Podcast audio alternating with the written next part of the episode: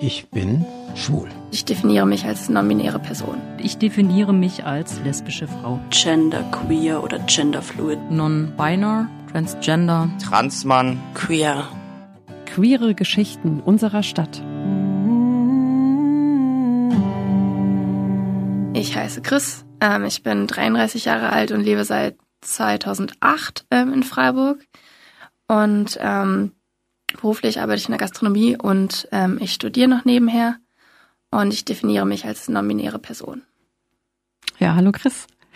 Non-binär. Ähm, was, was bedeutet erstmal non-binär so als Begriff? Vielleicht kennen den ja manche nicht. Und was bedeutet es dann nochmal explizit für dich? Äh, non-binäre Person ist laut Definierung eine Person, die sich jenseits vom ähm, binären Geschlechterspektrum wiederfindet. Das heißt, die sich weder völlig als Mann noch völlig als Frau sieht. Und das ist einfach quasi zwischen Mann und Frau ein Spektrum. Und jeder kann sich da anders einordnen oder jeder ordnet sich da anders ein.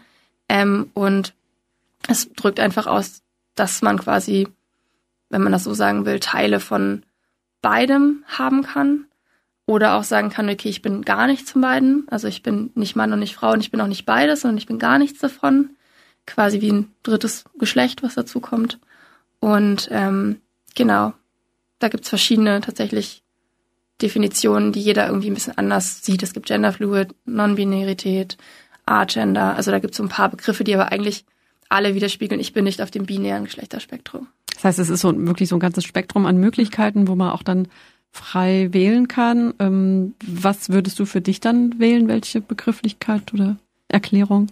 Ähm, also ich definiere mich immer, wenn Leute mich fragen oder wenn ich das denen erzählen möchte, Freunden, dass ich non-binär bin, ähm, dass ich, weiß ich nicht, mich weder, wie gesagt, als Frau noch als Mann sehe, aber auch nicht als drittes Geschlecht. Also ich sehe mich irgendwie so als Mischung von beidem, ähm, aber auch nicht zugehörig zu einem. Und ähm, ja, ich glaube, das trifft es ganz gut tatsächlich. Einfach. Welche Pronomen benutzt du dann? für dich? Ich finde das in Deutsch ein bisschen schwierig. Ähm, in Englisch hat man das they und das them, was finde ich voll gut und voll schön funktioniert. Und in Deutschland gibt es das ja einfach nicht. Und man kann irgendwie voll viel machen. Man kann sagen immer er, sie oder man kann sie sagen und damit die Person meinen. Man sagt dann, ja, sie ist da hingegangen und meint dann halt die Person X. Ähm, dann gibt's in Schweden haben sie ein neues Pronomen eingeführt. Das ist hen. Ähm, ich glaube, dass das eigentlich ganz cool ist, dass es aber einfach lange braucht, bis es im Sprachgebrauch ist. Ähm, dann gibt es auch noch S, was manche Leute möchten benutzt werden. Und ich glaube, viele möchten es nicht, weil es relativ negativ klingt. Und dann kenne ich aber wieder Leute auch aus Freiburg, die sagen, sie möchten das aber reclaimen, dass es gar nicht mehr so negativ ist.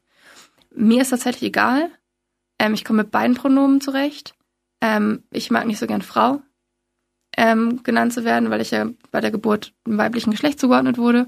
Werde ich natürlich oft angeredet mit Frau ähm, was man ganz gut umgehen kann, indem man einfach Liebe Chris sagt oder ähm, MX geht auch. Ähm, aber prinzipiell Pronomen an sich habe ich gar kein Problem. Also er und sie sind beide fein. Ähm, ich benutze den einen Tag mehr das und das andere mehr das tatsächlich.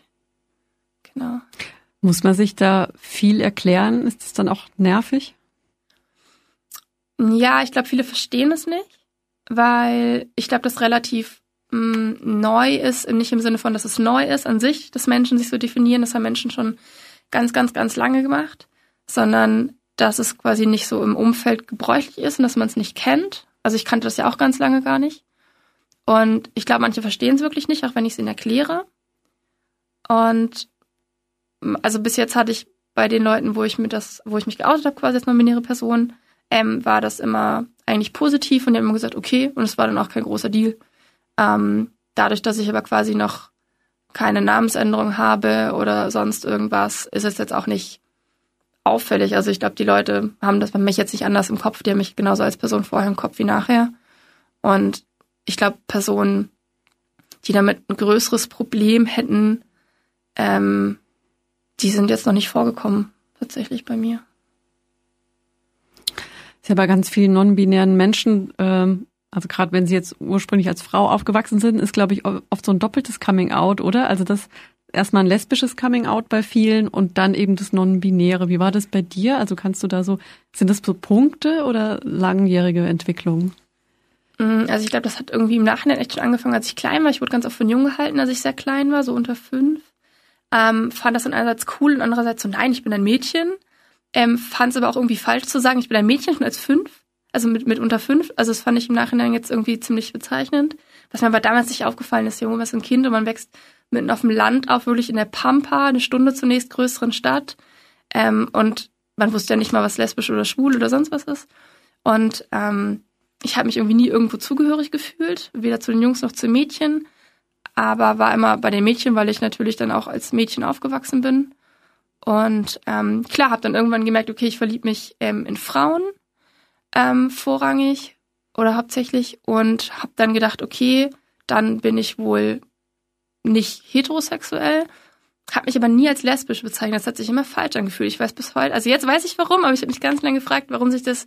Ich habe das nie gesagt. Ich habe nie gesagt, ich bin ähm, eine lesbische Person oder ich bin lesbisch, sondern ich habe immer nur gesagt, ich verliebe mich in Frauen oder ich date Frauen. Und ähm, klar, natürlich war ich für alle anderen dann erstmal lesbisch um mich herum. Und ähm, das war auch okay, das hatte ich auch gar keine Probleme mit, das hat voll gut funktioniert bei mir in der Familie. Und ähm, klar, dann wusste man aber irgendwie, irgendwie passt es eben nicht, weil ich auch wusste, ich möchte nicht mich als lesbisch identifizieren und irgendwie ist das noch nicht das Richtige und es hat sich nicht gut angefühlt. Und dann ähm, ist das tatsächlich irgendwann auch erst vor zwei, zweieinhalb Jahren ähm, gekommen, dass ich das kennengelernt habe und gedacht habe, nach so einer ersten, okay, was ist das? Und das passt richtig, richtig gut. Und habe mich dann erstmal für mich damit beschäftigt. Und irgendwann hat sich so gut angefühlt und so richtig, dass ich auch anderen Leuten davon erzählt habe. Und das ist, glaube ich, erst dann im Jahr, dass ich anderen Leuten auch davon erzähle, tatsächlich. Und ist es jetzt ein anderes Lebensgefühl? Also ist es eine neue Identität sozusagen? Jetzt da, dadurch, dass es auch einen Begriff, ein Wort dafür gibt. Ja, also voll. Also ich fühle mich richtig wohl damit, dass ich nicht mehr irgendeine Rolle füllen muss, die ich überhaupt nicht füllen möchte und auch nicht füllen muss natürlich. Ähm, das ist, also was ich ganz viel zu strugglen hatte als junges, als junger Mensch, war einfach, dass ich mal gedacht habe, okay, du musst dies und dies ähm, zu sein, damit du ein, ein adäquates Mädchen bist, damit du die Rolle des Mädchens ausfüllst. Du musst das mögen, das anziehen, dich so verhalten. Und ich habe nie in diese Rolle gepasst. Also wenn, dann war ich eher tatsächlich irgendwie relativ laut, habe wirklich von Anfang an nie Kleider angezogen. Also ich glaube, die letzten Kleiderbilder, die ich habe oder mit dem Rock waren, ich glaube sogar eine Schulaufführung, als ich sechs war. Also ich habe super früh gesagt, ich möchte keine Kleider anziehen ähm, weil mich das ganze weibliche Ding, das, das hat mich immer schon gestört. Ich habe mich super unwohl in so typisch, ich möchte das jetzt irgendwie nicht ähm, sagen, aber das, was die Gesellschaft als weibliche Kleidung liest, da habe ich mich nie drin wohlgefühlt. Und seitdem ich weiß, ich muss diese Rolle gar nicht ausfüllen. Ich muss nicht, ähm, also ich meine, das ist natürlich eine gesellschaftliche Rolle, die niemand ausfüllen muss.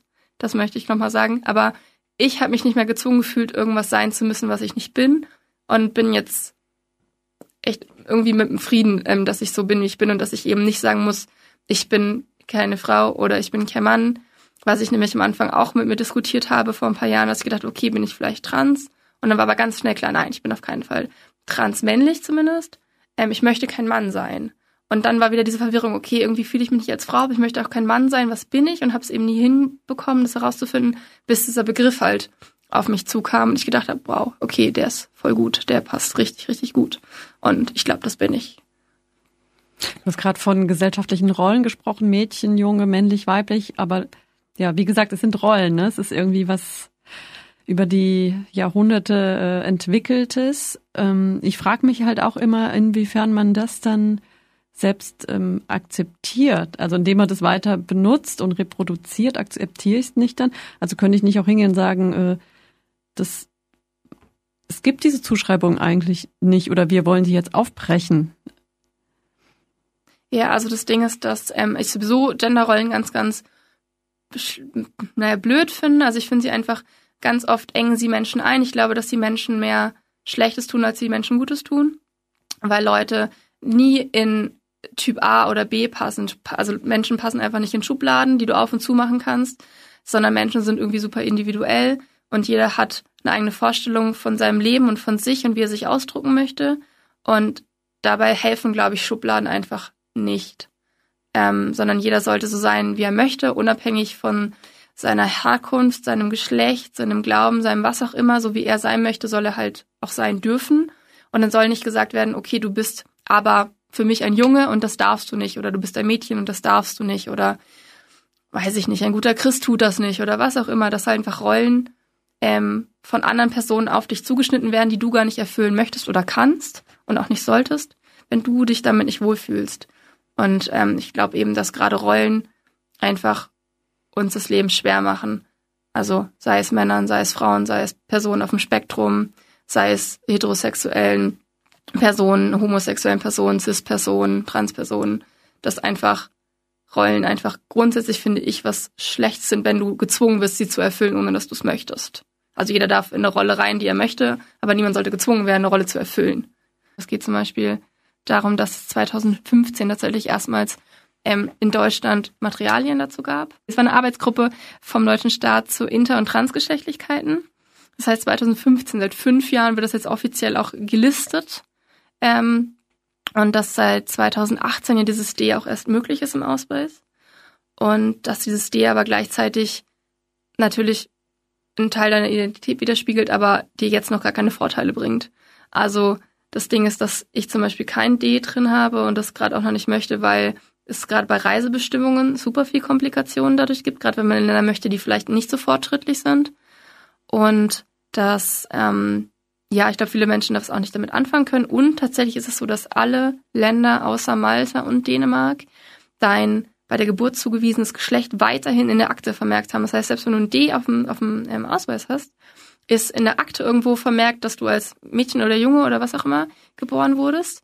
Und was dann in manchen Ländern, wo zum Beispiel keine Homo-Ehe ähm, zulässig ist, dann auch deine Ehe verhindert, wenn du als Frau zum Beispiel geboren wurdest und eine Frau heiraten möchtest, auch wenn du dich gar nicht als Frau identifizierst.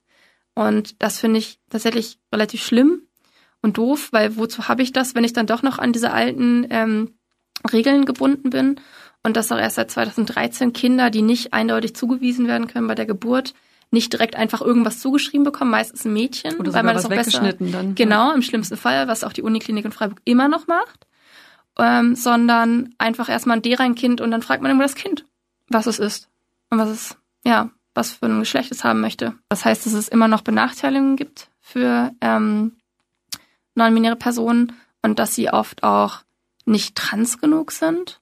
Also sie fallen ja unter den, den Umbrella-Term transgeschlechtlich und dass aber viele Menschen noch sagen, okay, du bist ja nicht trans, weil du nimmst keine Hormone oder du hast keine OPs und dass halt weder auch eine transsexuelle Person noch eine non-binäre Person, genderfluide Person irgendwem irgendwas schuldig ist, weder eine OP noch eine Hormonbehandlung, noch irgendwas, damit andere Leute sehen, ah, der Transmann, der sieht auch männlich aus oder die non-binäre Person sieht androgyn aus. Ähm, man darf genauso maskulin präsentieren, feminin präsentieren, man darf aussehen, wie man will und ist trotzdem nicht weniger non-binär, als man es sonst wäre, nur weil die Gesellschaft das halt nicht sieht oder sehen möchte. Was ist Normalität für dich? Ähm, Normalität für mich als Person, ich weiß nicht, ähm, Normalität ist eigentlich, dass jeder das machen kann, was er möchte, ohne dass er darin beschnitten wird in seinen Wünschen und Rechten und dass ich quasi keine Einbußen habe, weil ich nicht der gesellschaftlichen Norm entspreche oder dass generell Menschen einfach so sein dürfen, wie sie möchten und dadurch keinen negativen ähm, Output haben, dass sie sagen, okay, du kriegst den Job nicht, weil du kriegst diese Wohnung nicht, weil ähm, du darfst keine Familie gründen, weil ähm, und dann halt irgendein Grund rausgesucht wird, der der anderen Person halt gerade passt, der aber nichts mit deiner Fähigkeit für den Job, für die Wohnung oder für deine Familie zu tun hat. Und das ist für mich eine Abilität, dass ich quasi leben kann, ohne dass ich merkbar beschnitten werde in dem, was ich eigentlich möchte. Das klingt jetzt aber ein bisschen nach so einer ersehnten Normalität. Also würdest du sagen, wir sind schon in dieser Normalität drin oder du jetzt hier in Freiburg?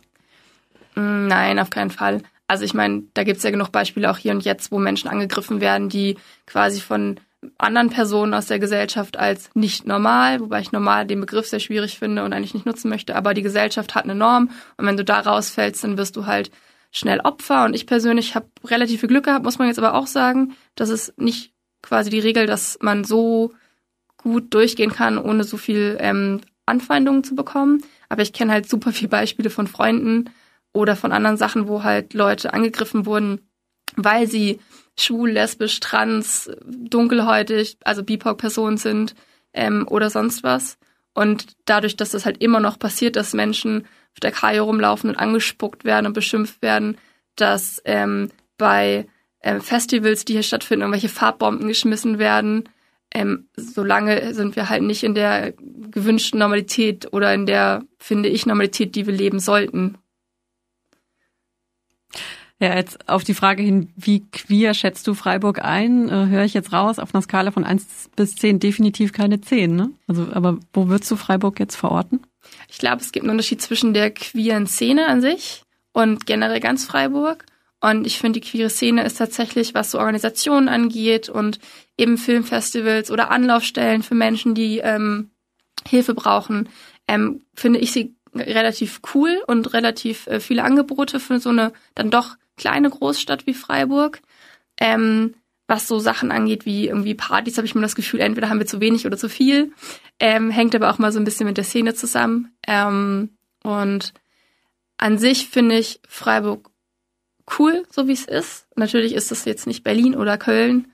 Also natürlich ist da bestimmt noch irgendwie ähm, Raum nach oben und auch so ein queeres Zentrum wäre bestimmt ähm, super schön für Freiburg, wenn das dann jetzt vielleicht von der Stadt ähm, auch unterstützt wird und bewilligt wird.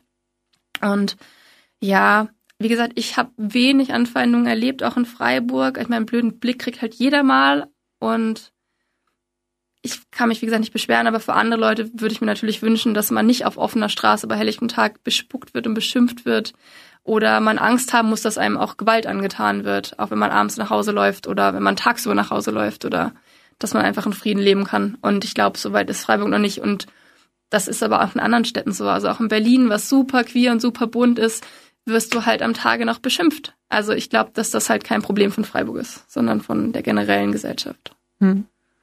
Was ist denn der Grund, warum du jetzt bei dieser Plakatkampagne mitmachst? Ähm, ich bin der Meinung, dass ähm, Normalität mit Sichtbarkeit zu tun hat. Das heißt, je öfter ich etwas sehe, desto normaler empfinde ich es.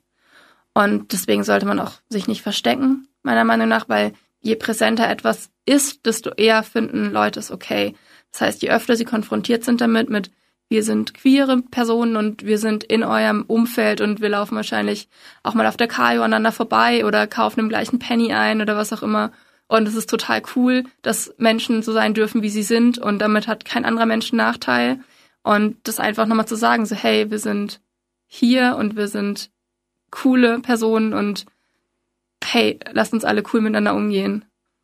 Genau. Das wäre jetzt eigentlich schon ein geiles Schlusswort gewesen, aber ich hab, mir fällt gerade ein, wir haben noch dann die Track-Performances überhaupt gar nicht angesprochen. Also du bist ja dann auch künstlerisch tätig in dem Bereich. Was, was machst du da oder wo trittst du da auf? Ähm, genau, also es ist jetzt nicht so ein großer Rahmen. Da gibt's deutliche, ähm, also Drag-Artists, die deutlich mehr machen gerade. Ähm, ich trete als Drag King auf. Das heißt, das, das ist einfach das Geschlechterpendant zur Queen. Das heißt, man stellt halt, also natürlich ist das total frei wählbar, aber meistens Maskulinität im übertriebenen Sinne dar. Ähm, genau, mit der Drag Persona trete ich auch zum Teil auf. Letztes Jahr war ich in Berlin. Ähm, ähm, CSD hat leider aus persönlichen Gründen bei mir nicht geklappt.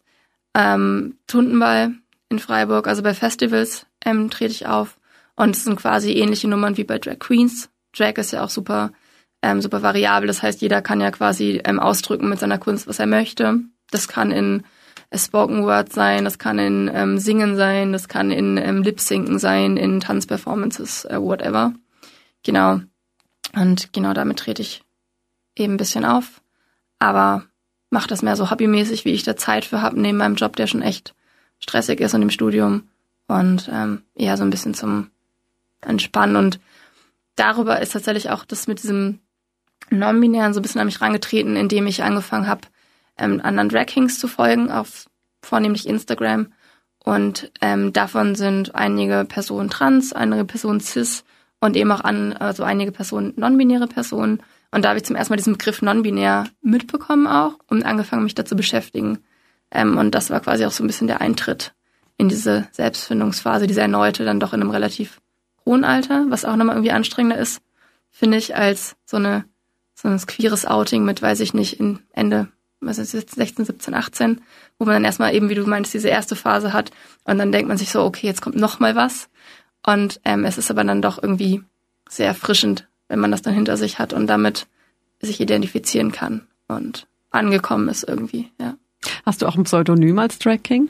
Ja, tatsächlich ähm, Atlas, The Drag King auf Instagram. Genau. Okay.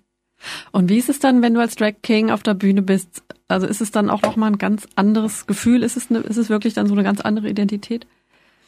Mm, ich glaube, dass Drag-Performances oder die Drag-Persona schon ein Teil von meiner Identität ist und dass ich da einfach mal so richtig maskuline Sachen übertrieben rausbringe oder, oder ausnutze, so Klischees, ähm, die man dann auch überspitzt darstellt natürlich.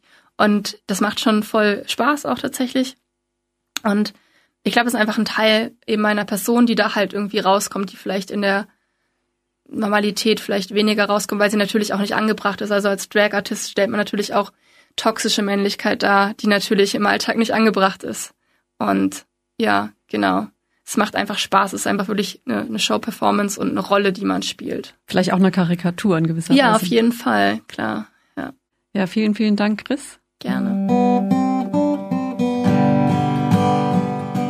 Das war die Geschichte von Chris. Und was ist deine Geschichte? Freiburgerinnen unsichtbar? LSBTTQ-Menschen in Freiburg. Eine Kampagne von Fluss e.V. und der Stadt Freiburg. Produziert von Radio Dreieckland.